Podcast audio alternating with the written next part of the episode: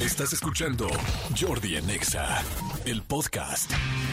Buenos días, buenos días, buenos días, buenos días. Es viernes, es viernes, qué alegría. El sol está de buenas, qué bien, qué bien, qué bien. El sol está de buenas y los pájaros también. Y si tú tienes uno, ya sea en una jaula o en tu propio cuerpo, espero que esté feliz también. Muy buenos días, buenos días, señores. Les mando un gran saludo. Qué alegría, qué felicidad. Logramos llegar a este viernes fantástico. Viernes 20 de octubre, ya viernes 20 de octubre. Este, no, no, no, ya. Ya el Halloween ya se vino completamente. El Día de Muertos ya está a la, vuelta de la esquina. Ya pueden empezar a comprar, a buscar cempasúchil en todos lados. Ya ven que hasta ahí ya una cerveza de cempasúchil que no, no sé exactamente qué marca es. Pero bueno, ya ahora sí viene con todo esta época tan eh, misteriosa de muertos, eh, de, de encuentros con el más allá. Oigan, este, buenos días, buenos días a toda la República Mexicana, buenos, buenos días, buenos días a toda la gente que nos está escuchando en Estados Unidos, a la gente de Centroamérica, a la gente de la Ciudad de México, Estado de México. Ay, como los quiero, canijos, como los adoro. Espero que estén muy, muy, muy, muy bien. Y ya vamos a arrancar con todo este viernes, que ya nos hace falta. Seguramente, como siempre lo digo, hay gente que ya estaba matando porque llegara este día. Y afortunadamente, pues bueno, ya llegó. Este, hoy Snoop Dogg cumple 52 años, no manches. Tenemos la misma edad de Snoop Dogg y yo. Exactitita con tres días de diferencia, porque yo cumplí que el lunes, hoy es viernes, cuatro días de diferencia. Imagínate que yo mientras nacía sabía que iba a nacer un niñito que ya lo traían envuelto como en un churro de marihuana. O sea, me imagino así Snoop Dogg chiquito. Snoop Dogg así, como, como envueltito en un, este, en, un, en un papel de amate café, como para armarlo. Oigan, este, pues bueno, Snoop Dogg cumple 52 años hoy. Tengo una muy buena rola de viernes que estoy seguro que les va a gustar muchísimo, que es muy, muy buena, que le hemos cantado, brincado, bailado y absolutamente todos. Este, tengo evidentemente entrevista, hoy va a haber relajo, nos vamos a divertir, nos vamos a reír. Ya no sé si hoy viene este el grupo El Rey o no viene. Ahorita me dirán, ahorita me dirá eh, Manolito, me dirá Cristian o me dirá Tony, pero bueno, yo se los voy a ir a hacer sabiendo poco a poco. Poco a poco. Boletos tengo muchos, regalos tengo muchos y ganas de estar conectado con ustedes tengo más. Así es que bueno, me da mucho gusto que estén por aquí. Hoy es Día Mundial de muchísimas cosas. Fíjense, hoy es Día Internacional del controlador, con- controlador aéreo. ¿Quién es el controlador aéreo? Bueno, pues son esas personas que están en las torres de control, que van eh, pues controlando el asunto de los vuelos, cuál llega, cuál va, cuál se desvía, cuál llega antes, cómo retrasan uno, retrasan el otro, en fin. Como ustedes saben, es una de las chambas más, este, pues es una de las chambas más delicadas, porque si un controlador aéreo se confunde y dice aterricen a tal hora o adelántate tres minutos, pues puede hacer que dos aviones eh, eh, hagan una coalición, choquen, lo cual estaría tremendo. Entonces, inclusive me acuerdo muy bien, ¿se acuerdan ustedes de la película, ay, ¿cómo se llamaba? Una de un ángel, un ángel enamorado puede ser, donde sale Meg Ryan y este Nicolas Cage, que es buenísima película. Un ángel enamorado que Marianita, como está muy chiquita, seguro ni la ha visto. Pero vela, te va a encantar. Y si eres enamoradiza, vas a chillar como loca. Está preciosa. Bueno, en un ángel enamorado que van a, tampoco has visto un ángel enamorado, ¿verdad? No. Bueno, sí se llama un ángel enamorado, lo puede checar mi querido Tony. Este, sí, sí se llama un ángel enamorado. Sí, sí se llama un ángel. Bueno, ahí les va la historia de un ángel enamorado. El asunto es, es muy sencillo. El asunto es que uh, uh, uh, todos tenemos ángeles. Y resulta que ahí ves como, además está muy padre porque sí se ve mucho la historia de cómo son los ángeles. Y los ángeles salen como hombres todos de negro vestidos y entonces resulta como ves a los ángeles que son omnipresentes, que andan cuidando a mucha gente. Pero uno de estos ángeles, que es Nicolas Cage, conoce a Meg Ryan, que es un bomboncito, y es su ángel. Entonces la cuida y tal. Pero de repente resulta que se empieza a enamorar de ella. Pero los ángeles pues no sienten nada que sienten los seres humanos, no pueden probar nada, no sienten, es como todo es etéreo, ¿no? Entonces él empieza a querer, él empieza a querer convertirse en ser humano para poder enamorarse de ella. Y empieza a comunicarse como él como su ángel para poder decirle que está enamorado de ella y, empieza a hacer una cosa bien padre. Pero bueno, en medio de todo este rollo, salió al caso porque este, me acuerdo que Nicolas Cage, siendo ángel, este, eh, de repente lo ves que aparece en los eh, en las salas de control de los aviones. Y cuando ves que una persona va a cerrar el ojo o algo así, como que lo toca del hombro y abre el ojo porque pues evidentemente están controlando aviones y están controlando todas estas cosas. Entonces como que nuestros ángeles de la guarda nos ayudan cuando... cuando. De hecho, el otro día me, contaba Martita y Gareda, sí fue Martita y Gareda la que me contó, sí, creo que sí, que venía manejando, que una sola vez en su vida venía manejando y que de repente se iba a, se estaba durmiendo y que empezó a cerrar el ojo se iba y de repente agarró y nada más oyó un grito así, ¡Marta! Y abrió los ojos y estaba a punto de chocar y ¡ah! Dio la vuelta hacia la derecha y se escapó de, de, pues, chocar durísimo. Y, este, y, y me decía, es que son los ángeles. Le dije, claro. O sea, que va a cerrar el ojo y de repente gritan algo adentro porque dices, ¿quién te gritó si te estás durmiendo? O sea, entonces, bueno, el asunto de Los Ángeles. Para acabar la historia que está bien interesante, el asunto es que el ángel, Nicolas Cage, se enamora tanto, tanto, tanto de ella en su vida normal, que decide hacer un pacto con Dios para convertirse en persona y llegar a poderla enamorar como persona. Está preciosa la película, preciosa. No les adelanto nada más. Lo que les dije fue algo sencillo, o sea, que viene en el tráiler. Es una película de hace 20, 25 años pero de las épocas de adelante Pretty Woman y como un poquito más adelante de esas épocas. Pero es súper, súper buena película. Así es que bueno, el asunto es que véanla y bueno, y ahí me acordé que, los, que el ángel toca al controlador aéreo. Ahora, ahí les va. Pónganme, por favor, musiquita de control aéreo de fondo, así como de controles aéreos. Pónganla, por favor. Fíjense, ¿cómo surgió este día? Surgió como fecha aniversario de la creación de la Federación Internacional de Asociaciones de Controladores de Tránsito Aéreo y FATCA, que se constituyó, aquí viene la historia interesante, escuchen esto, se constituyó la historia, perdón, la, la asociación el 20 de octubre de 1961. O sea, no hace tanto tiempo. ¿Por qué?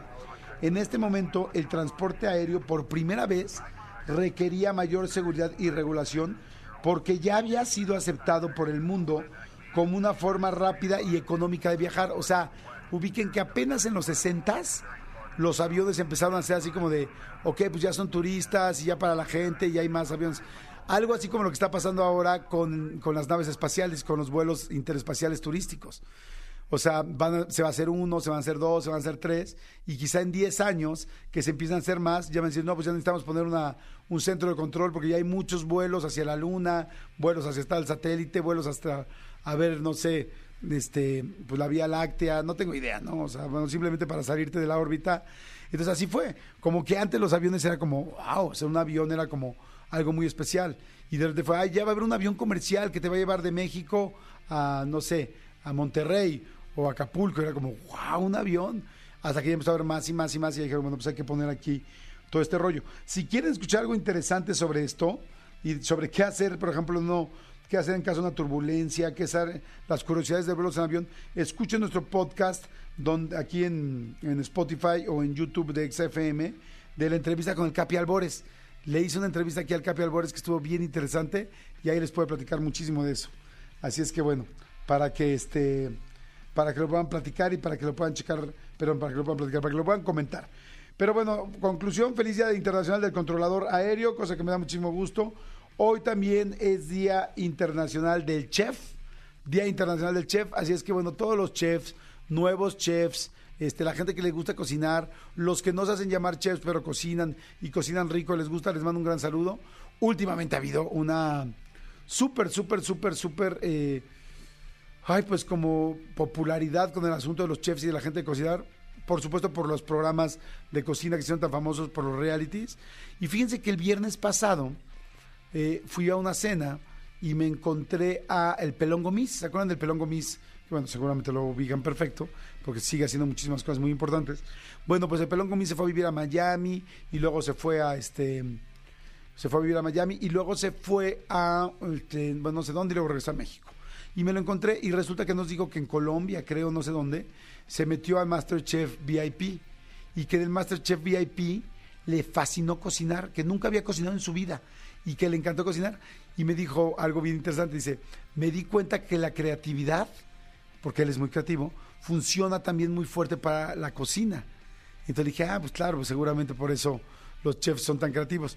Y me dice que mandó a pedir, eh, de- desde que estaba en el reality, que le gustó tanto, que mandó a pedir a su casa cajas y cajas y cajas de Amazon, que era una locura, de que pidió todas las ollas, sartenes, todo lo que quería y que ahora es feliz cocinando y tal. Dices, mira, una persona que le cambió la vida cocinando, que no sabía que su creatividad se puede aplicar a eso. Así es que bueno, la creatividad se puede aplicar a muchas cosas, inclusive a la cocina. Felicidades a todos los chefs, pero yo les llamo chefs a los cocineros, a los este, a las personas que están en una parrilla, a la gente que está cortando un taco a pastor, pues está al final cocinando su carne, está viendo cómo se hace, te le está dando como la necesitas, ya sea tiernita, te le está dando más este, con más este, mm, más doradita, eh, en fin. Así es que bueno, a todos, a todos ustedes, saludos, la mejor de las vibras. Y este, y por cierto, si quieren ver una nueva serie que tenga que ver con chefs, que está muy buena, muy diferente, muy, muy distinta, no es como un reality de los chefs así de Hell Kitchen y no.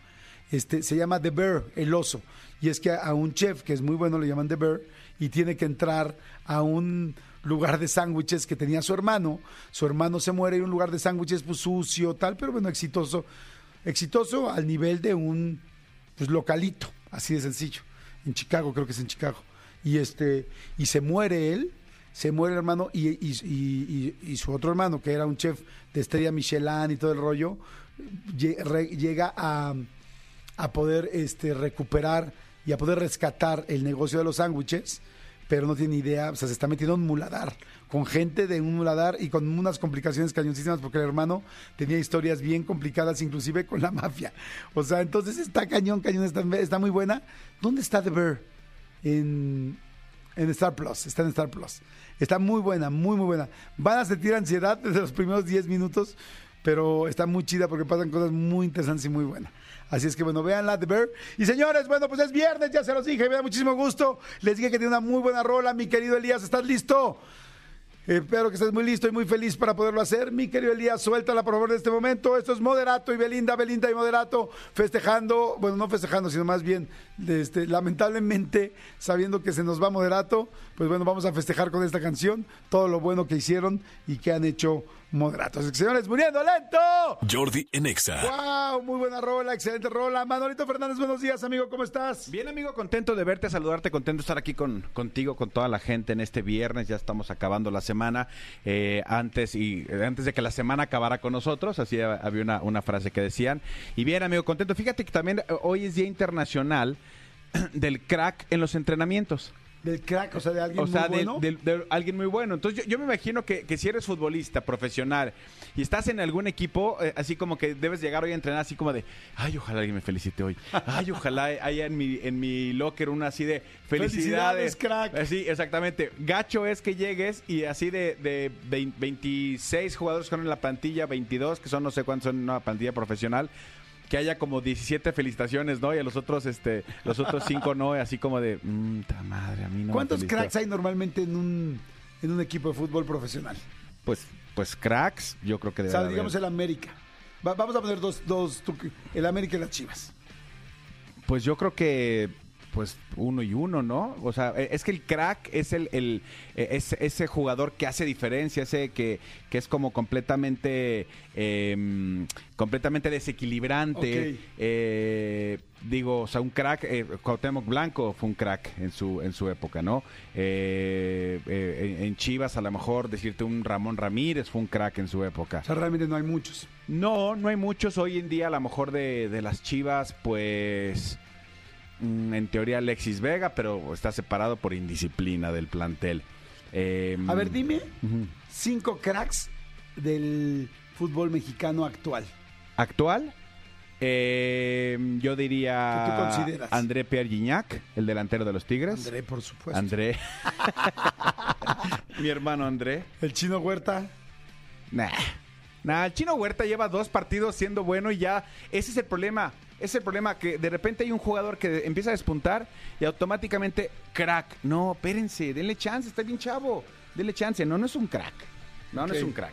Este, André Pierre Gignac, yo, yo diría que es un crack. Eh, yo diría que mm, eh, Diego Valdés de- del, del América es un crack. Este Álvaro Fidalgo, el español del América también es muy está muy, muy chavito Órale, son muy nuevos. y lleva y lleva cuatro torneos este a, gran nivel. Yo yo creo que él sería crack. Mm, Ay, no sé, de- de- del Monterrey, eh, Sergio Canales, este jugador que, que trajeron de España, es, es un buen jugador, diré yo que, es, que puede ser un crack. Eh, Memo Ochoa, por ejemplo, es un crack. Sí, pero Memo Ochoa juega en Italia, en el Salernitana, y pues... Pues sí, eh, para, para su equipo es un crack, porque para todo tienen tan mal tan mala defensa que, que, que para todo Memo Ochoa. Memo Ochoa puede ser un crack, puede ser un, un crack. Este, ¿cómo se llama el portero de, de Santos, el del pelo largo? Este Acevedo, Acevedo es un crack, es un gran jugador de fútbol. Eh, pues ya, ya llevo, ya llevo cinco. Sí, muy bien. Sí, o sea, no, no, hay- no Pregúntame hay mis tres, tracks, tres cracks internacionales. tres cracks internacionales, amigo. Madonna. Madonna. Maradona. ¿Qué me pasa? Madonna, Maradona, Sí. Messi y Ronaldo. ¿Lo hice bien? Nada más díganme, ¿lo hice bien? Yo creo que sí, ¿no? Pues Maradona ya no O sea, sé de fútbol bastante. Pero Maradona no está No, activo. pero fue, amigo. fue. No, no, o sea, Ah. cracks de la historia. Ah, de la historia. Ah, es de la más, ¿quieres historia. cuatro? Pelé. Ahí te digo. Pídeme Sí, seis. Pero si quieres seis, pelea. Pídeme seis y ya me la peleé. No, sí, sí, hace, sí, sí, sí nombra seis a nivel mundial. eh, Hugo Sánchez Ajá. y este y Beckham. Sí, Beckham es un crack. Sí, sí. ¿Ves, amigo? Hasta 10 podrías.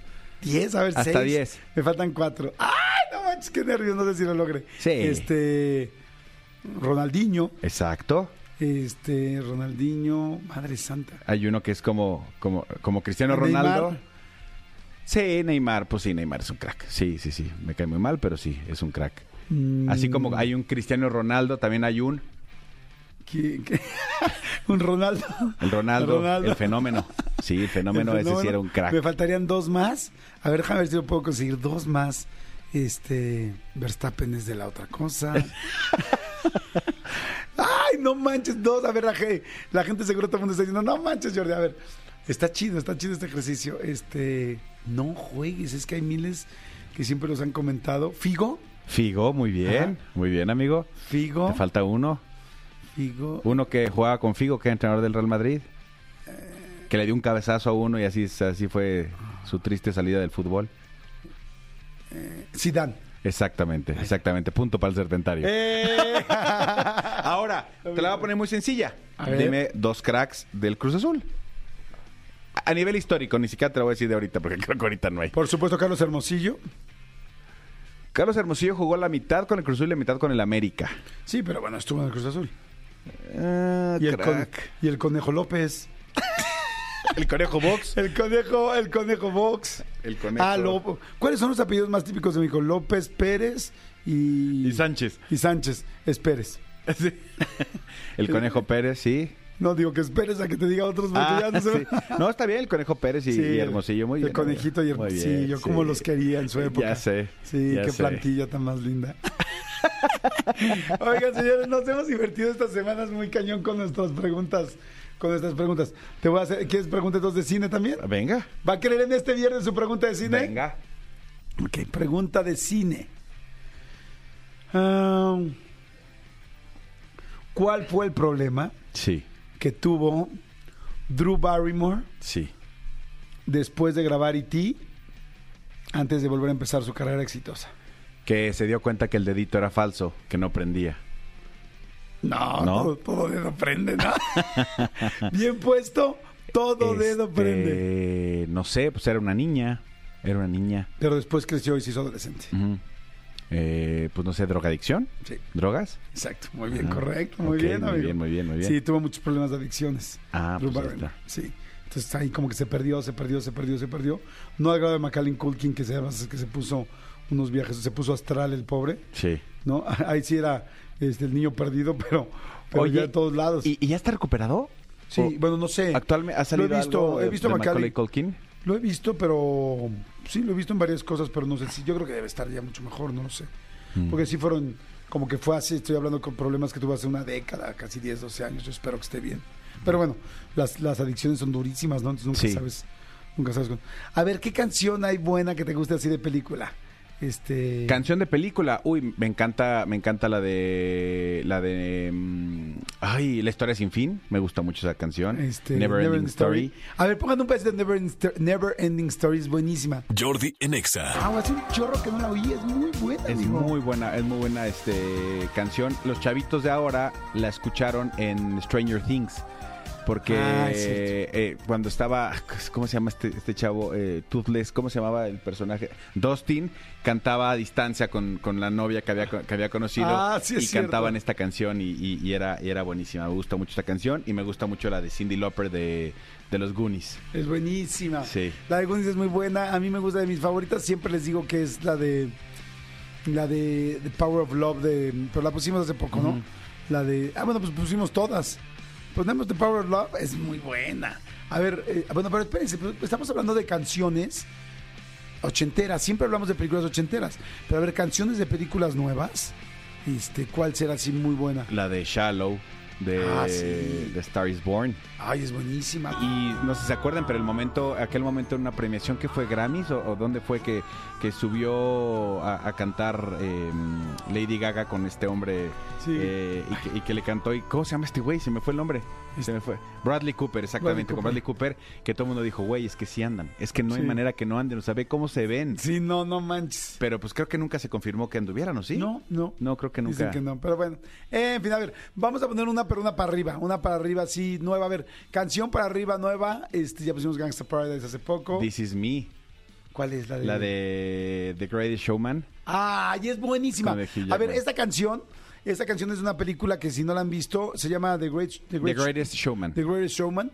Habla de que todo el mundo es como muy inclusiva, como que todos tenemos que demostrar quiénes somos y con lo que somos es suficiente para ser muy grandes. Esa es como un poco la idea, ¿no? Exactamente. Podría ser. Y después lo dices me, ese es este soy yo. Es la historia de- del circo de Ringling Brothers and Barnum and Bailey. Que mucha gente era, pues sí, o sea, que si la mujer barbona, que si tal, tal. Exactamente. y- que, que era un freak show, le un llamaban. freak show, exactamente, como un show de, de personas raras y resulta que pues ese soy yo y igual tengo corazón, igual tengo emociones. Así es que si alguien se identifica con esto y no porque seas un freak, sino porque de repente nos sentimos todos raros y por qué no me pasa esto y por qué no tengo eso, por qué no soy tan inteligente en esto, por qué no puedo hablar, porque soy muy introvertido, por qué soy muy gritón, por qué estoy muy alto, por qué estoy muy chaparro, porque estoy muy bajita, porque tengo las piernas de charrito, la nariz de alcanza queso, lo que sea.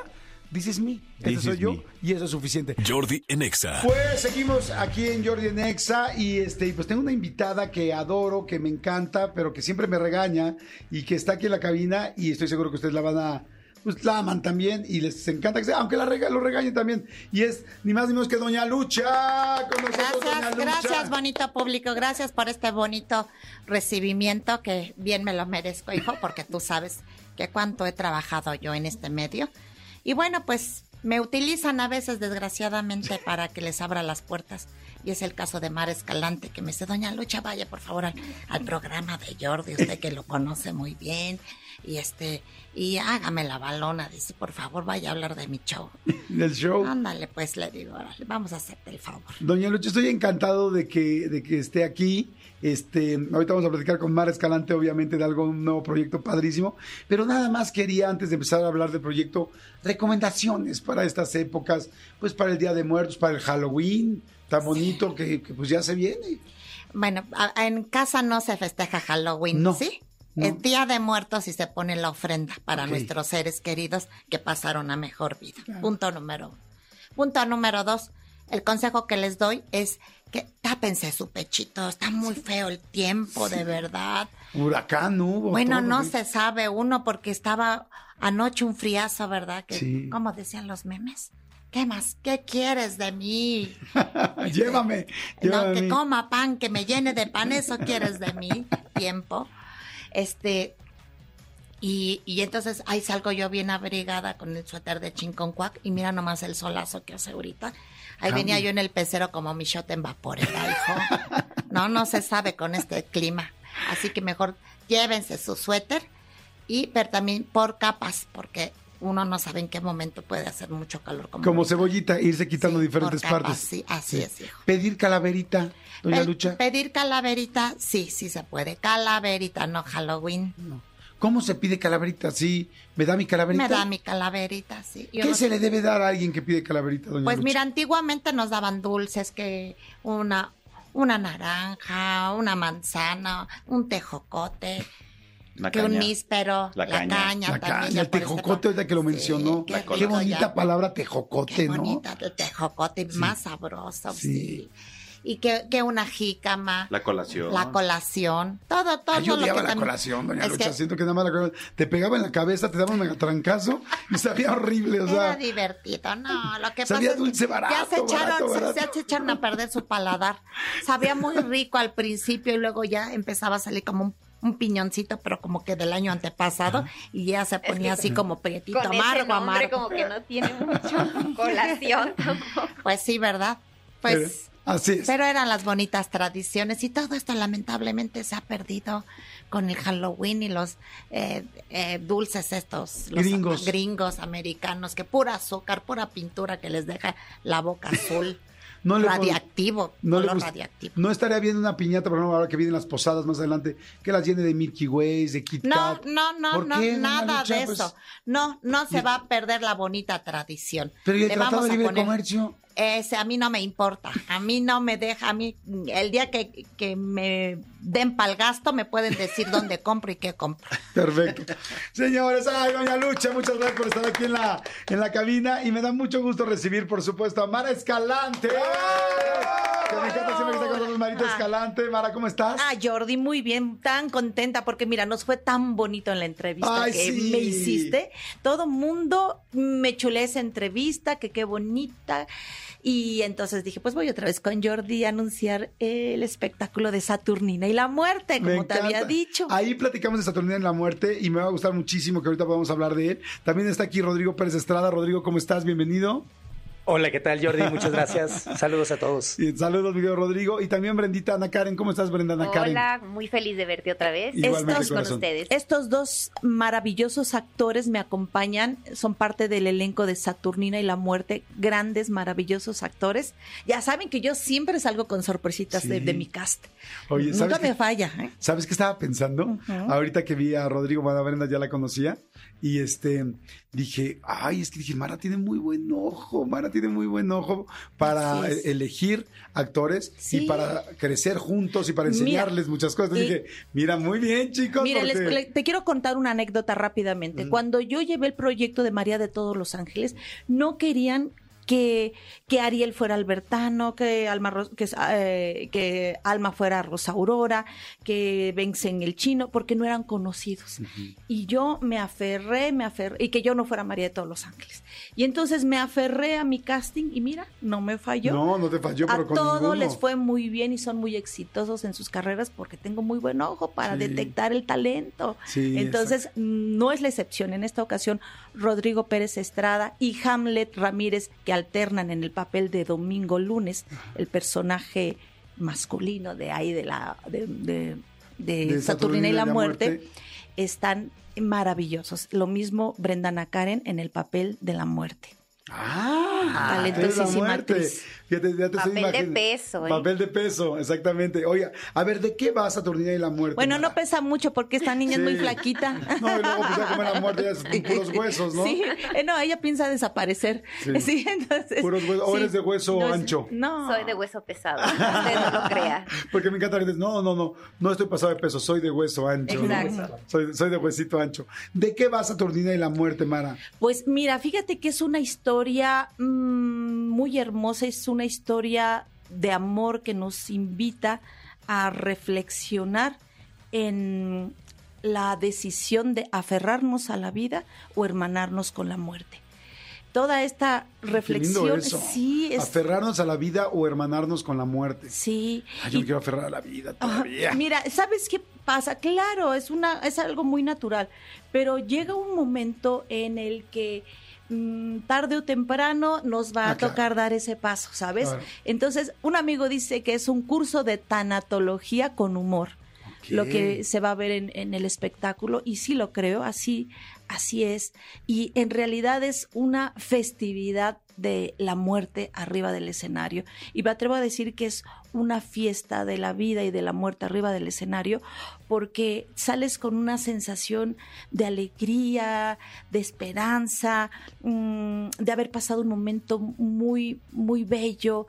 em, vemos una muerte colorida, una muerte amable, una muerte alegre y acompañada de esta música, porque tengo músicos en vivo en el escenario, talentosísimos, con los que cantamos las canciones del espectáculo, canciones que yo misma escribí junto con Rafael Campos, un poeta jalapeño, amigo mío, gran, gran poeta y gran maestro mío. Y son muy bonitas las canciones. Y hace siete años que hice esta, este, que formé mi banda con la que canto en el escenario, mm, decidimos hacer una curaduría de, de, los sonidos del sur de México y tenemos un clarinete de Oaxaca, una marimba de Chiapas, un violín huasteco, cajón peruano, eh, guitarra, cajón, jarana eh, del son jarocho y tiene un, un, sonido muy festivo del sur de México y con esto celebramos la vida y le cantamos también a la muerte. Ay, se me literal se me hizo agua a la boca de verlo. Mm. Bueno, aquí se me hicieron agua a los ojos. También se te hace agua a la boca porque también es una experiencia gastronómica, también tiene lo suyo con los dulces mexicanos este, entonces vale la pena o sea, que eh, vayan. O sea, tiene muchas cosas, muchos elementos. Me encanta escucharte, me encanta escuchar de qué es Saturnina y la muerte, cómo va. Eh, porque bueno, todo el mundo sabemos que, que, los mexicanos especialmente podemos reírnos y jugamos con la muerte y la vemos de una manera mucho más cercana y más festiva y menos deprimente, ¿no? Simplemente cuando llega un extranjero y dicen, ¿quieres un pan de muerto? La gente aquí se ultra saca de onda, ¿no? Dicen, ¿Cómo? Y para nosotros es, desde eso, desde los niños, es, ¡ay, tu pan de muerto! O sea, tenemos esa cultura, pero saber que eh, trae todos estos sonidos que estás diciendo, la historia, el asunto de la tanatología, de cómo vemos la muerte y cómo salir esperanzados de aprovechar la vida y también me imagino que entendiendo lo que puede ser la muerte y que es parte de la vida, uh -huh. este, me encanta, me encanta, se me, le, te digo, se, se, me, te se, me, antojó muchísimo. Y además voy a decir algo, antes ahorita de poder platicar con Rodrigo también y con Brenda, este, todo lo que haces lo haces muy bien eh, Mara. Eh, yo creo que ustedes lo han visto. Las cosas que ha hecho Mara Escalante es una gran productora, es una gran escritora, es una persona muy dedicada, eh, me atrevería a decir que muy perfeccionista. Entonces, ya nada más ahorita de empezar, cuando dijiste la muerte de color, los dulces, la historia, la parte esperanzadora dije, wow, estas son de las cosas que uno no se puede perder. Rodrigo, ibas a decir algo. Sí, que es un espectáculo familiar que vale la pena ir a ver con la familia, de verdad, con los hijos, platicar del tema y sobre todo de esta manera tan, tan bonita, tan jocosa. Y también aquí, pues, ellos les podrán platicar un poco de su experiencia. Platícame un poquito, Rodrigo. Entonces, me imagino que tú eres este, la pareja de Saturnina. Así es, Domingo Lunes, el pintor de milagros. Uh -huh. eh, Fíjate qué bonito nombre sí, tiene. Domingo, Domingo Lunes. Domingo Lunes. Lunes, el pintor de milagros, literalmente es un pintor de milagros. Estos milagros exvotos que hay en las iglesias de los pueblos Ajá. para agradecerle a los santos, a eso se dedica Domingo Lunes. Okay. Esa es la profesión de él. Y bueno, eh, en el pueblo de Xaltocan pasan una serie de situaciones que ponen en entredicho muchas cosas muy profundas. Entonces, okay. bueno, pues invitarlos. El tema de la muerte, ¿no? Quería comentar rápidamente, yo soy claro. de Aguascalientes, uh -huh. tuvimos el gusto del año pasado de estrenar Saturnina en Aguascalientes, en el marco del Festival de las Calaveras de la Ciudad, que es un Ajá. festival, digo, ahí hay una cultura muy, muy fuerte con la muerte, Por José supuesto. Guadalupe Posada, Saturnino Herrán, ¿no? Entonces, claro. eh, sí, bueno, ese está en Michoacán, pero también es un, ah, ¿no un lugar... Michoacán? No, Aguascalientes. Ah, por eso digo. Por eso digo que Aguascalientes. y, este, y bueno, pues fue una experiencia muy bella, la verdad es que la gente la recibió tremendo y pues invitar a todo el mundo a que, a que vaya y vea Saturnina y la muerte. ¿En dónde? Ah, padrísimo. En la teatrería. En la teatrería. La teatrería está... En eh, Tabasco 152 en la colonia Roma Norte. Vamos a tener dos funciones todos los sábados, a las 6.45 y a las 8.45 hasta el 9 de diciembre. Ok, a ver, entonces esto es eh, hasta el 9 de diciembre, hay que aprovecharlo ya. Hay que aprovecharlo. Está perfecto en la, para la época, evidentemente está planeado así. Así pero es. este, y la teatrería es un lugar fantástico, ¿no? Es un lugar lindísimo para poder ver una obra un poco más íntima, muy cercana. Muy eh, cercano a los actores porque estás ahí en la cafetería y los ves pasar en calzones y en- en- con los tubos puestos. De verdad es que para ir al baño tienes que cruzarte a la cafetería. No hay modo, no hay modo de no Un ver, lugar muy de nicho. de presenciar el antes, durante y después del show. Sí. Oye, qué padre, Brenda. Y este, cuéntame, bueno, tú haces la muerte, evidentemente, pues de alguna manera, aunque se llame Saturnina y la muerte, pues creo que la protagonista siempre será la muerte, porque es la que va llevando todo esto, aunque quizá no tenga un solo diálogo o tenga dos. No, cuéntame sí. cómo te lleva, cómo, cómo va la muerte en, este, en esta obra? Pues yo creo que la muerte es lo que menos queremos escuchar, ¿no? Pero al final de cuentas, pues ahí está y está desde que nacemos. Entonces la muerte aquí la llevamos de una manera colorida, alegre, como nos gusta, jocosa, chistosa, pero al mismo tiempo seria, como lo que es, llega y llega para quedarse y llega para llevarte. Me encanta. Entonces queremos que vivan esa experiencia porque aquí en México y en todas partes de, de Latinoamérica nos gusta pasarnos de vivos con la muerte. Entonces, Exactamente. qué mejor que tratar el tema con humor, como nos gusta. Oye, Mara, ¿por qué se te ocurrió este tema? ¿Por qué empezaste con esto? Porque me parece muy interesante y, y es completamente distinto a lo que has hecho antes. Sí, viene a partir de una anécdota familiar eh, que creo que te conté aquella vez que cuando mi mamá estaba chiquita, tenía como cinco años, pasaban los cortejos fúnebres por el pueblito donde ella vivía, en Xaltocan, y ella se juntaba con los dolientes a llorar por puro sentimiento, porque le daba compasión y se juntaba con ellos. Entonces me contaba esta anécdota. Por otra parte me contaba de las plañideras, mujeres que contrario a ella se rentaban para llorar en los velorios. Llora, iban a llorar y les pagaban para que el, el muertito quedara como una persona muy importante y querida, ¿no?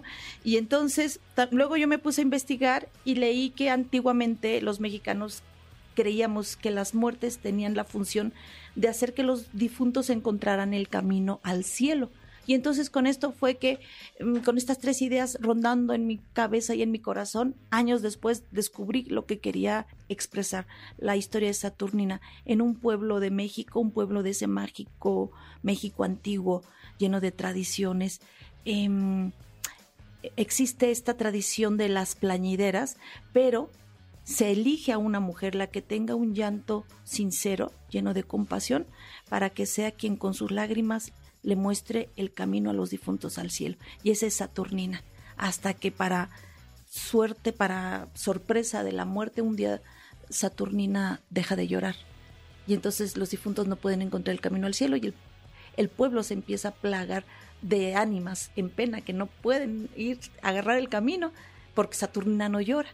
Y entonces ahí entra el humor de la imaginería del mexicano con estas apariciones que hemos escuchado alrededor de la mesa, que se apareció el tío nos Juanito y que la abuelita vino a despedirse y bla, bla, bla, y que si vino a decir que había una olla llena de monedas de oro enterrada en el jardín, porque todos tenemos un pariente que vino a decir que había una Claro. olla llena de monedas de oro enterrada en el jardín. Y éramos ricos, pero ahora ya no somos ricos porque quién sabe qué pasó con Porque quién sabe dónde está la olla, ¿no? entonces ahí está, pues todo eso lo, lo- lo planteamos con humor, todo esto de las apariciones, de una manera muy jocosa, y entonces entra un conflicto ahí con la muerte y con las apariciones y con Saturnina que no llora, y ya no les platico más. Vayan a ver. Saturnina y la muerte a la Para no spoilerear. Para no, para no spoilear. Oye, pues vayan a ver entonces Saturnina y la muerte, este, una obra de puro realismo mágico. Ya lo saben que damos que son los sábados. eh, del 7 de octubre al 9 de diciembre. O sea, estamos completamente en la época del 7 de octubre al 9 de diciembre. Las funciones son 6.45, me dijiste. Y 8.45. Y 8.45. Perfecto, pues muchas gracias. Oye, Jordi, y otra cosa Claro. rápidamente. Quiero decirte que también estamos por estrenar nuestro disco.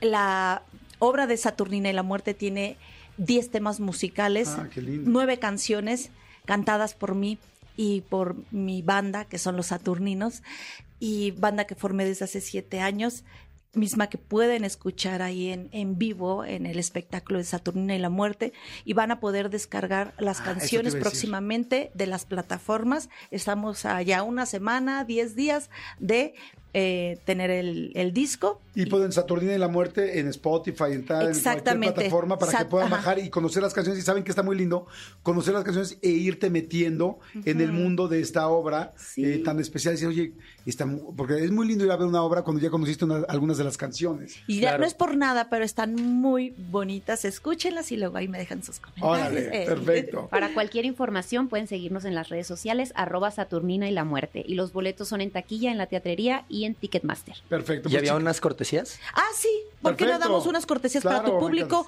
Un par de cortesías dobles para quien te llame y diga yo quiero ver Saturnina y la muerte. Así, los primeros dos que nos, nos escriban ahorita en WhatsApp, ¿no? Que nos escriban rápidamente en WhatsApp y que nos digan este, tres elementos que tiene la obra. Así, así de bola. Ah, bueno, Muy sí. bien. Sí. como, muy nunca, bien. como nunca fui maestro y me fregaban horrible, me gusta mí ahora hacer Muy exámenes. y bien, así. como debe ser. Tres elementos. Mencióname, ponme o Por lo menos, por lo menos no son de la tabla numérica. Exactamente, Ni periódica. exactamente. Oiga, pues bueno, gracias chicos, muchas gracias. Gracias, Jordi. Brenda Gracias, Karen, Jordi. gracias, mi querido Rodrigo, muchas Gracias. gracias. Gracias a Rodrigo Pérez. Estrada y Mar Escalante, como siempre, muchas gracias, corazón. Gracias a todos. Bonita tarde. Jordi en Exa. Esto es Jordi Nexa. Veo a mucha gente que está escribiendo. Sigan mandando sus WhatsApps al 5166. Ah, no, eso no. Sigan mandando sus- 5584. 11 1407. Todavía no he entrado en el mood, pero estoy a punto de entrar porque quería mandarlos a saludar, pero ya no pude. Sin embargo, los invito a escuchar cosas increíbles. Esta sección se llama Cosas Increíbles porque van a escuchar dentro de ella solamente cosas increíbles. Les recuerdo que todas las cosas que se dicen aquí son completamente verdaderas, originales y veríficas. Es por eso que si les dicen, oye, qué impresionante lo que acabas de decir, eso es una cosa increíble, le podrás decir. Y además, es verdad, porque lo escuché con Manolo Jordi en Cosas Increíbles. Vamos para adelante. Empezamos con Cosas Increíbles. Los humanos y los delfines son las únicas especies que practican sexo por placer. Cosas de qué rico. increíbles. Los mosquitos ¿Hitos? tienen dientes. Aproximadamente entre 45 y 47 piezas ¿Esas? que ayudan a perforar la piel para succionarte la sangre. Cosas increíbles. Para sonreír inter- intervienen 20 músculos, mientras que para fruncir el ceño hacen falta más de 40. Cosas increíbles. Las semillas de mos de la no, las semillas de la manzana Ana. contienen cianuro. Uro. Comerte 40 o 50 podría matarte. Cosas que no sabía. Increíbles. Y que hay que tener cuidadito. Esta será la primera vez que en la sección de cosas increíbles saludemos a gente que le gusta escuchar cosas increíbles. Y será la primera vez en la historia que si me mandan una cosa increíble, importante, digna de mencionarse aquí con su nombre, se ganen unos boletos para ver a Maroon 5. Eso es una cosa increíble. Aprovechelo. Mande el WhatsApp al 5584 11 1407.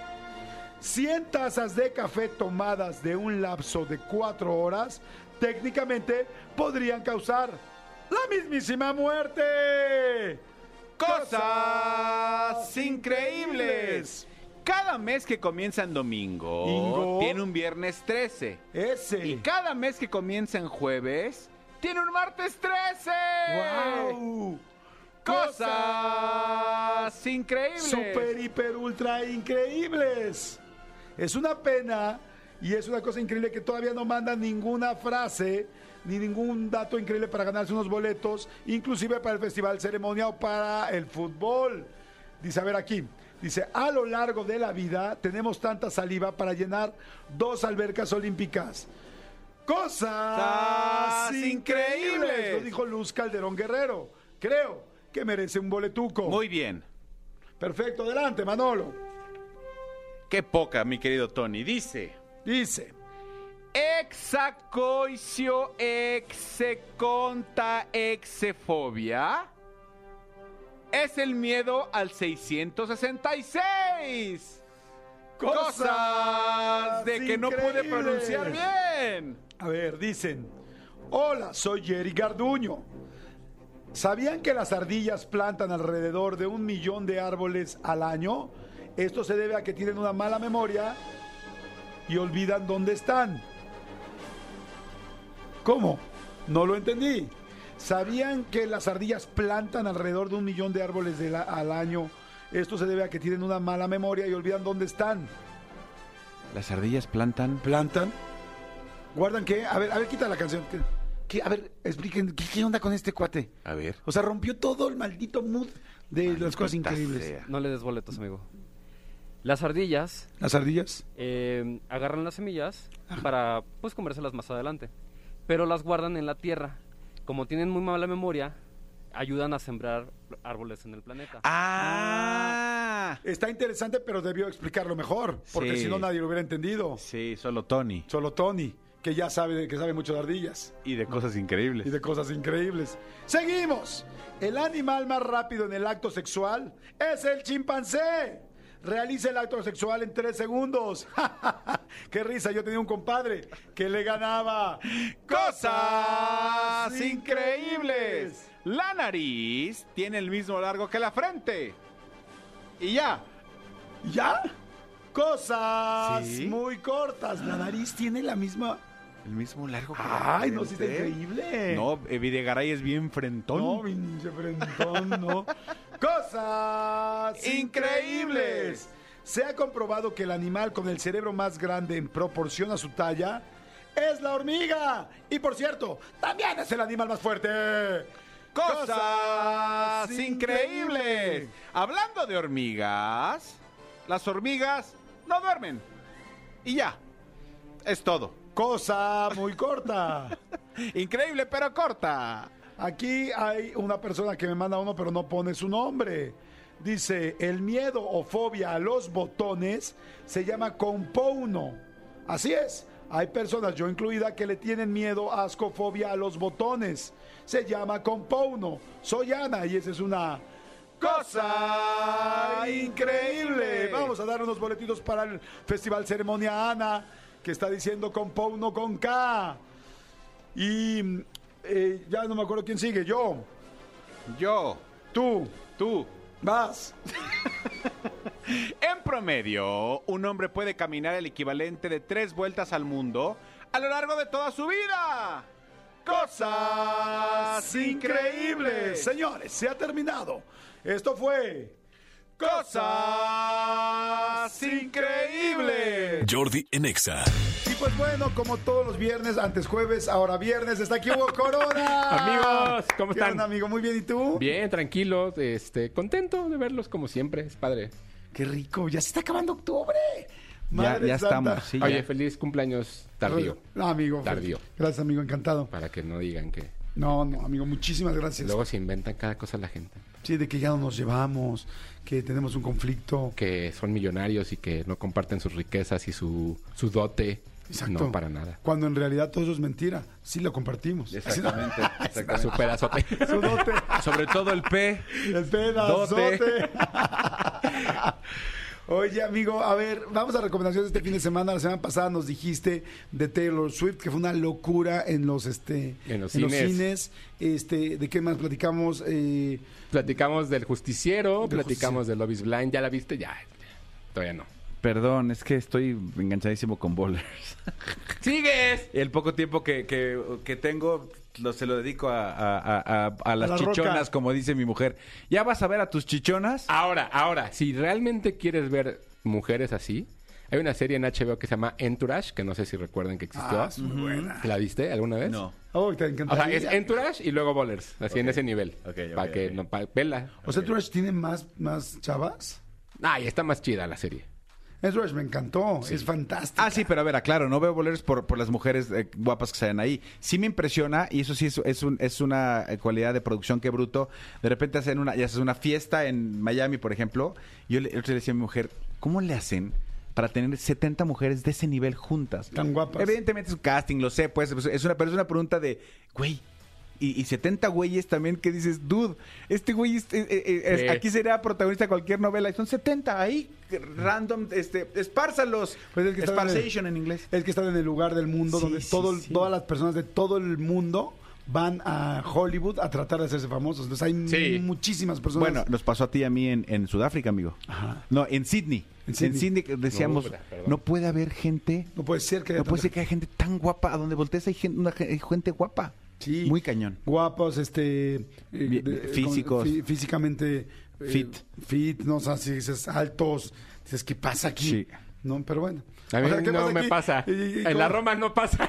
bueno, eh, No, en la Roma, en la sí. Roma En la Roma sí. No, en la ¿Cómo Roma no? sí. Sí, sí, en la Roma sí. En la sí. Roma sí pasa. En Cuapa no. eh, Exacto. también a veces.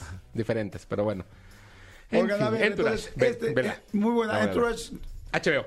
Ah, en HBO, ¿de qué va Entourage? Les digo muy rápido, está muy padre. De un chico que se llama Vincent, que es un súper este, actor así de los número uno de Hollywood en ese momento, y cómo se va llevando toda su carrera alrededor. Pero es Entourage porque su séquito, que es la, la, La palabra, sí, la traducción. de Ajá. Entourage, su crew, su séquito, son tres, cuatro, tres amigos que viven con él, que viven de él.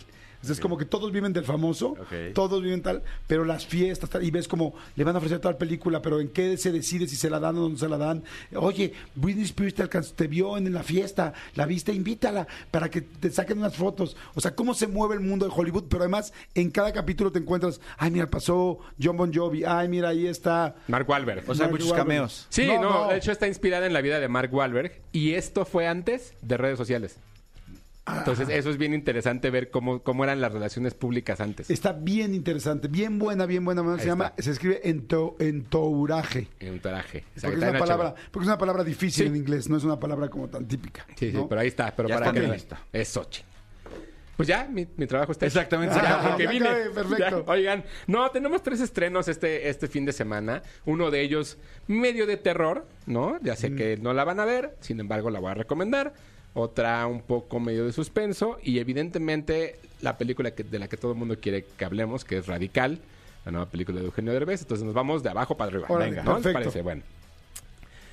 Eh, para todas aquellas que están viendo, que están siguiendo un maratón de películas de terror, yo sé que ustedes Ajá. son ellos, ¿no? Del primero de octubre, primero de octubre al 31 de octubre, una película diaria. Yo ya me, yo ya me aventé la de Snoopy va, va al cementerio. Bueno, la gran calabaza de Snoopy es buenísima. La gran calabaza de Snoopy. Ya me aventé la de Hello Kitty disfrazada de Halloween. ¿Ok? Y me aventé la de este Keropi. ¿Ubicas a Keropi o no? No, no topo. Es un muñequito de San Río Murino. Este, Keropi dice no al, al Trick of Treat. Son las tres que me aventé. Están, Ah. Perro. están perros. ¡A perro! Maratón, ¿eh? Maratón. No, Oye, ¿quién dice eso de a perro? Pues ustedes, ¿no? No, es que mi, no van a decir el de perritos. ¿Cómo? Pero es que ahora mi hijo, chico de 10 años, todo el tiempo me dice, ¡ah, perro! Algún influencer. Ay, o seguramente. eso. youtubers, seguramente. Yo se los escuché a ustedes. Sí, sí, entonces es el malditos perritos. Que, que la semana pasada vimos a varias personas de aquí que escuchan el programa de radio y llegaban y decían, hola maldito perro. Y la gente dice como, ¿qué onda? ¿Por qué le dices así? Qué agresivo. Hola maldito perrito. Fí- Fíjate cómo te voy a matar tu maratón de terror. A ver, a ver. Yo vi en una misma tarde, tarde noche. tarde noche, Scooby-Doo y el fantasma de la bruja. ¡Ay! Y vi Scooby-Doo 2, monstruos sueltos. ¡A perro! Tomen. Tomen. Pues bueno, ahí les va una recomendación para que la vean ahora sí. Y es una película japonesa que se llama Remember. Es Ri, R-E, diagonal, member. ¿no? Entonces, Remember, ¿de qué habla? Pues es un recuerdo, digamos. Esa es la, la traducción como la re- el recordar algo. Ok. Pero si está dividido, son miembros repartidos. Es Miembros del cuerpo. de cuerpo. Me parece una cosa increíble de nombre, pero bueno. Son de cinco eh, estudiantes de preparatoria en Japón que un día de pronto se dan cuenta que están soñando el mismo sueño. Y ese sueño tiene que ver con que tienen que encontrar a una chica que fue desmembrada en su escuela para que les deje de pasar lo que le está pasando. Porque cuando despiertan, vuelven a vivir el mismo día. Ah, caray. Es como Groundhog Es Day. como el día de la marmota. Ajá, Pero, pero es como una maldición. Está inspirada en un manga, eh, lo cual hace que, que evidentemente haya fans de algunas cosas. Pero la verdad es que la, la historia me parece bastante en- entretenida. Tiene ciertas cosas y ciertas dificultades de entender para nosotros como, como occidentales, porque no entendemos ciertas cosas de la cultura, pero te los van explicando. Ok. Y la verdad es que tiene muy buenos sustos. Ahora, si es una película para adolescentes e incluso para niños como de 11, 12, como que esa es su primer película, porque tiene cosas de comedia, ¿no? Entonces, es muy light, es muy tranquila. Parece ser que, va, que, que- que suena, el nombre suena mucho más violento. Sí, es que dijiste, o sea, imagínate, dijiste la palabra Japón. Dijiste la palabra terror y dijiste miembros. O sea, yo juré así, eh, la, la mafia yakuza matando- sacando brazos y... Es que eso es lo que me parece bastante interesante. ¿Cómo construyes algo para un público más joven Ajá. y que eso lo puedas construir para que hagas una película de terror? Ok. Para que sea como una introducción al terror, ¿no? Ok. La película está, está divertida, tiene, tiene momentos muy entretenidos. Evidentemente tiene sangre, no así wow. Pero está en Netflix, es una película original de Netflix. Remember, eh, la encuentran ya, ¿no? Se estrenó hace un par de semanas. R-I, R-E, R-E, diagonal, member. member. Ok. O sea, es una combinación del Día de la Marmota y Jack el Destripador. Sí, sí. Ponle, pon tú, exacto. Por ahí Más puede ser tres coronas. Tres coronas, perfecto. Muy bien. ¿No? Entonces estamos de, Oye, de abajo es que me arriba. gusta, me gusta porque tú ya has calificado solamente de dos coronas y media para arriba y eso me gusta. Sí. O sea, ya, ya, ya no hablamos, ya no perdemos tiempo con las que son malísimas. ¿Que para qué? ¿No? ¿Que para qué les hacemos Oye, pero ve- veo el póster y te juro que yo diría, es este... verlo. Es eh, Élite. Ajá, Japonesa. Sí, sí, Ah, sí. justo. O, sea, es como es esa onda. Élite, como la, como la La serie serie. La serie, española. ¿no? Que ya van en la octava, séptima, no sé qué, ya no sé cuántos. No, bueno. después de Dana Paula me perdieron. Sí, sí, sí. Pero bueno, eh, entonces recuerden, de abajo hacia arriba. Ajá. Lo cual quiere decir que solo tenemos tres. Sí. Ya hablamos O de sea la que, masa baja. Sí. O sea que, wow, o sea que vamos viendo o sea que la de Derbez se está posicionando bien y La eso me gusta. segunda, la segunda es una película mexicana que está en Netflix que se llama Invitación a un asesinato. Ah, caray. con Regina Blandón, tiene a Aaron Díaz, tiene este a Elena Rojo y es básicamente la historia de cómo una persona, bueno, está Maribel Verdú en un pequeño papel, una persona reúne a un grupo de amigos familiares en, un, en una playa, Ajá. los invita a un yate y sucede un asesinato. Y entonces una de ellas, su hermana, se dedica a tener un podcast de crímenes y entonces entre ellos tienen que saber quién mató a esta persona. Todos tienen motivos, todos tienen una relación ahí y es básicamente es, es eso, es una es una película de misterio de quién lo hizo. Si ustedes ven, por ejemplo, las películas este no, no, o sea, como de misterios ¿Es de de época? No, no, no, no, no, no, no, no, es de es, es moderna, digamos. Es que eh, yo creo que es un remake de ese, amigo. El- Exacto. El, póster es este. Entonces, ese El de Regina Blandón. Exacto, el de Regina Blandón. Es como Agatha Christie o como este tipo de ajá. cosas. De hecho, el personaje principal se llama Agatha por eso. Y entonces es de cómo se va, cómo se va construyendo y cómo se van haciendo, ¿no? O sea, si ustedes recuerdan Knives Out, esta película que hizo Ryan Johnson con Daniel Craig, con Ana de Armas, que, que después tuvo su secuela el año pasado, ¿no? Ajá. Knife Scene. Ajá, no, se llama Glass, Glass Onion. Glass Onion. Eh, es de ese tipo de cine, Ok. ¿no? Ahora, tiene mucho que yo no veía una película mexicana con esta estructura. Es justo lo que Ajá. te iba a preguntar. Eso Sí, la hace porque es muy difícil. gringo, ajá. Es muy gringo, es porque en México hay pocas personas que escriben de misterio, ¿verdad? Es Kinka podrá ser uno de ellos. Y de pronto lo que va sucediendo es se va entorpeciendo la película porque el- no estamos acostumbrados a escribir y a verlo. Ok.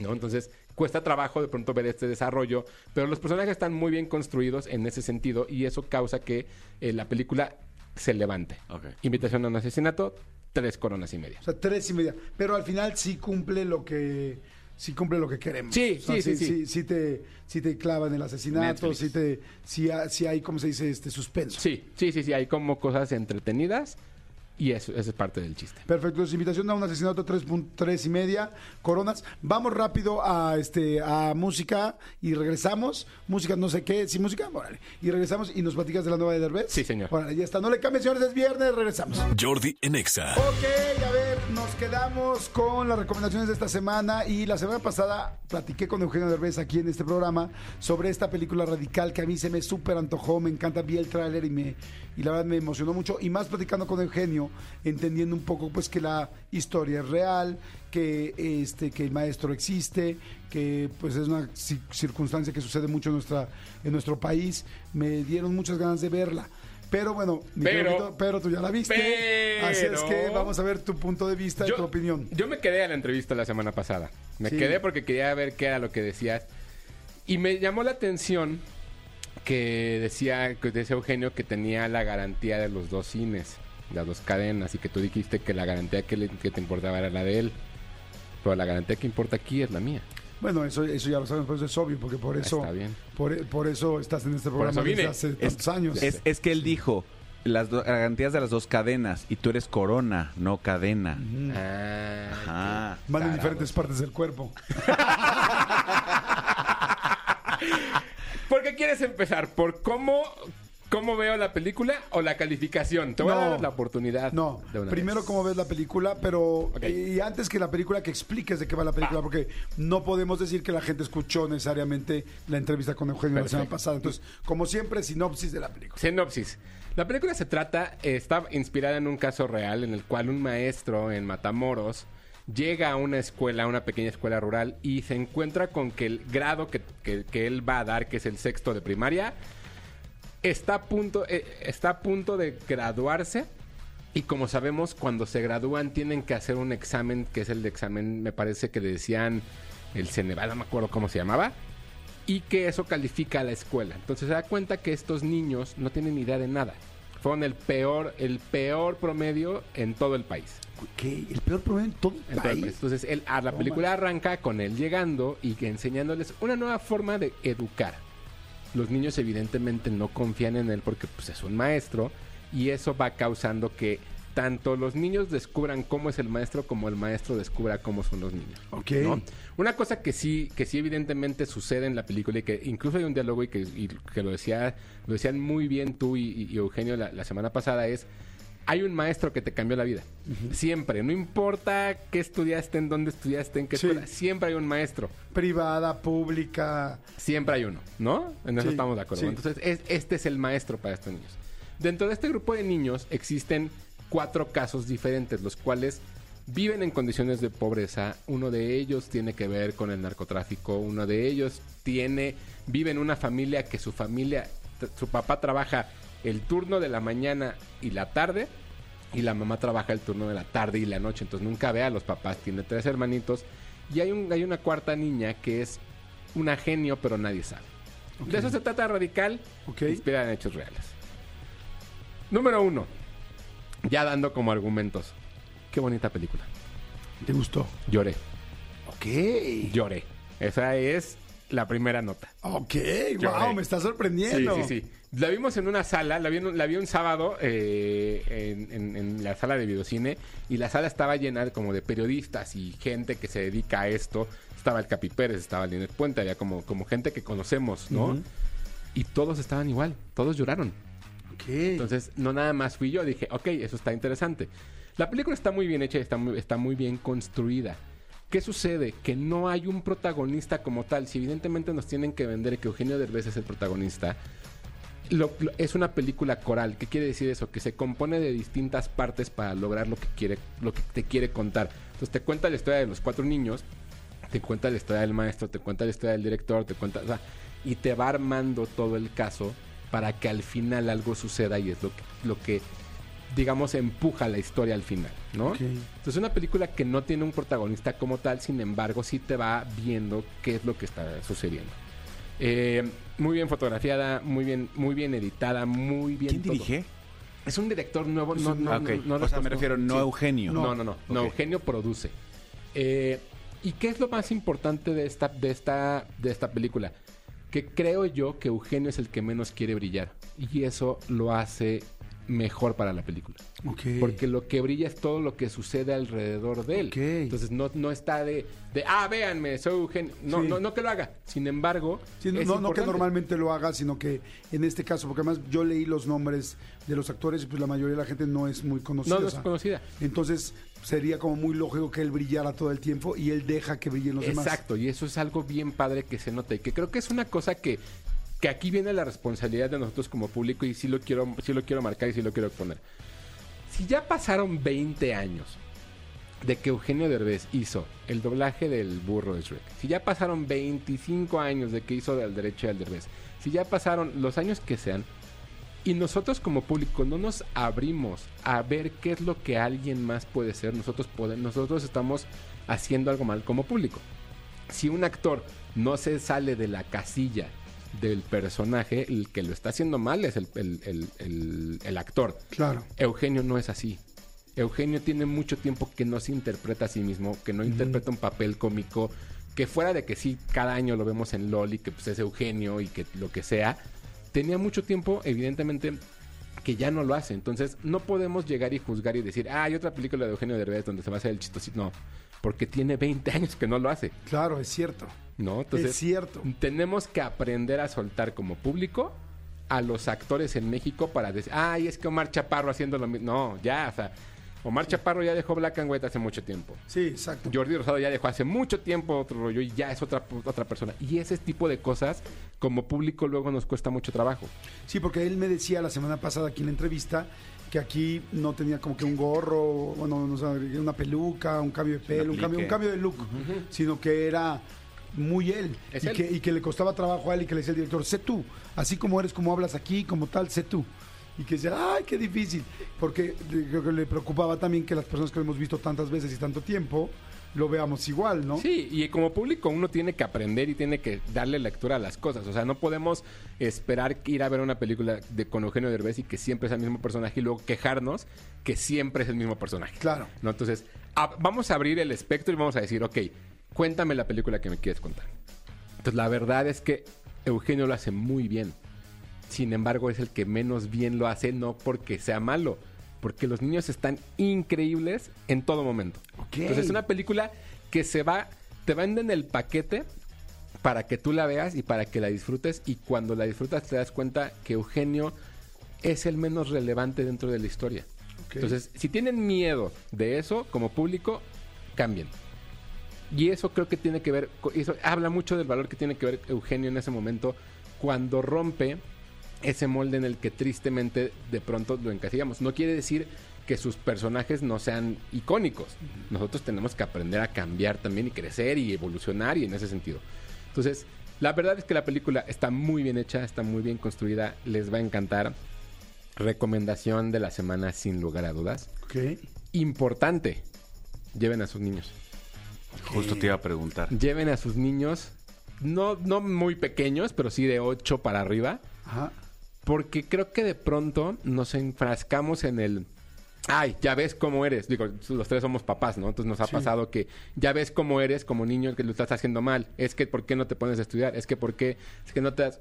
Y creo que eso es algo que ellos pueden aprender de esta película. Ok. Ellos pueden aprender el, ah, yo no tengo que hacer eso. Y esa apertura de que ellos mismos sean receptivos y aprendan de las cosas que les suceden a otros niños, les va a hacer muy bien. O sea, está muy, muy buena, muy, muy constructivista. Sí. Ok. Véanla con sus niños si pueden, vayan a verla en A partir familia. de 8 o 9 años. Sí. Dijeron que había una escena, Eugenio nos dijo que había una escena como de 45 segundos fuerte. Este, ¿De qué es la escena? Digo, nada más para saber. Es un spoiler grave Ah, no, hasta cierto no. punto. Bueno, o sea, vaya, No. vaya, alguien se muere, Ok. ¿no? Es lo único que sucede. Pero eso también es la vida.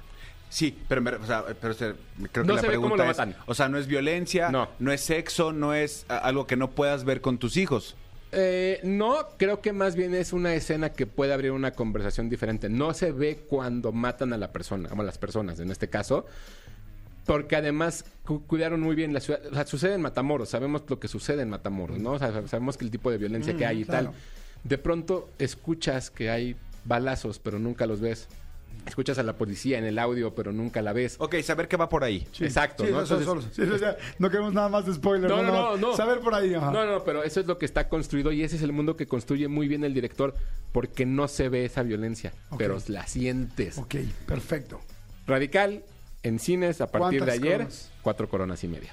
¿Cuatro y media? Cuatro Muy y media. bien. Muy, muy bien. La verdad es que vayan a verla y se la van a pasar muy bien. Cualquier cosa me reclaman, ya saben en, dónde reclamarme, pero creo que no va a suceder. Ok, perfecto. ¿Tus redes? Claro que sí, arroba tushai2shy en Twitter, Hugo Corona en Instagram y en el canal de miércoles de cine que se creó en WhatsApp para que vean ahí las, las calificaciones y las explicaciones acá se dan, pero pues eso, y ahí me reclaman o me dicen tener razón.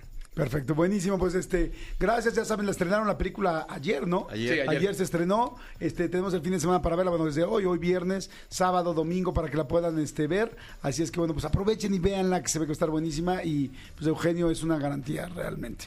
Y bueno, ya con lo que estás diciendo, pues mucho más. Así es que ya aquí to- todos los sellos de certificación de Cinemex, de Cinépolis, de Hugo y de Eugenio. Jordi en Exa. Ay, pues por fin, señores, lo queríamos y llegó el día, es viernes. Yo la verdad es que tengo que decirles que la mayoría de los viernes intento, trabajamos tan duro, tan duro, que intento el viernes comer con mis hijos y matar la tarde. No siempre lo logro, hay días que hay trabajo y que no puedo dejarlo, pero hoy sí lo voy a hacer y me da muchísimo, muchísimo gusto. Me voy, me voy, este, bueno, no, hoy no voy a ir con mis hijos, pero me voy de viaje y estoy muy contento. Qué bueno, amigo, qué bueno. Haces bien, eh, de, de vez en cuando descansar vale mucho la pena. Yo este fin de semana voy a ver, fíjate, voy a ver la Fórmula 1, la Fórmula 1. Abrazo a todos los que ¿Esta van. qué es, de Austin? De ¿Es la de Austin, Austin? es la de Ah. Austin, de aquí muy cerquita, muy cerquita, este... eh, mi familia se va para allá, yo no puedo, pero sí mi familia se va para allá, entonces abrazo a todos los que van aquí cerquita. Di- dicen que es más barato ir a la Fórmula 1 aquí en Austin que aquí en México. Ah, sí. Sí. Órale. De, de precio de boletos. O, sea, incluso si los compras con tiempo, lo que eh, lo- con lo que compras un boleto aquí en, en la Ciudad de México, compras el avión y el boleto allá. ¿Te cae? Sí, sí, no sí, sí. manches, no, pues sí hay que aprovechar. Exactamente. Bueno, bueno, bueno, ya, ya está. Ya, Ya un poquito tarde, Un poquito tarde, un poquito pero- tarde porque ya, ya, ya empezamos, pero Para el bueno, próximo año, Para el próximo ¿no? año veámoslo. Perfecto, ya Mejor está. vamos a Las Vegas, vamos a ahorrar para ir el próximo año a Las Vegas. Sí, estaría a buenísimo. A la Fórmula 1. O vámonos a Mónaco, amigo, nos lo merecemos. A Mónaco.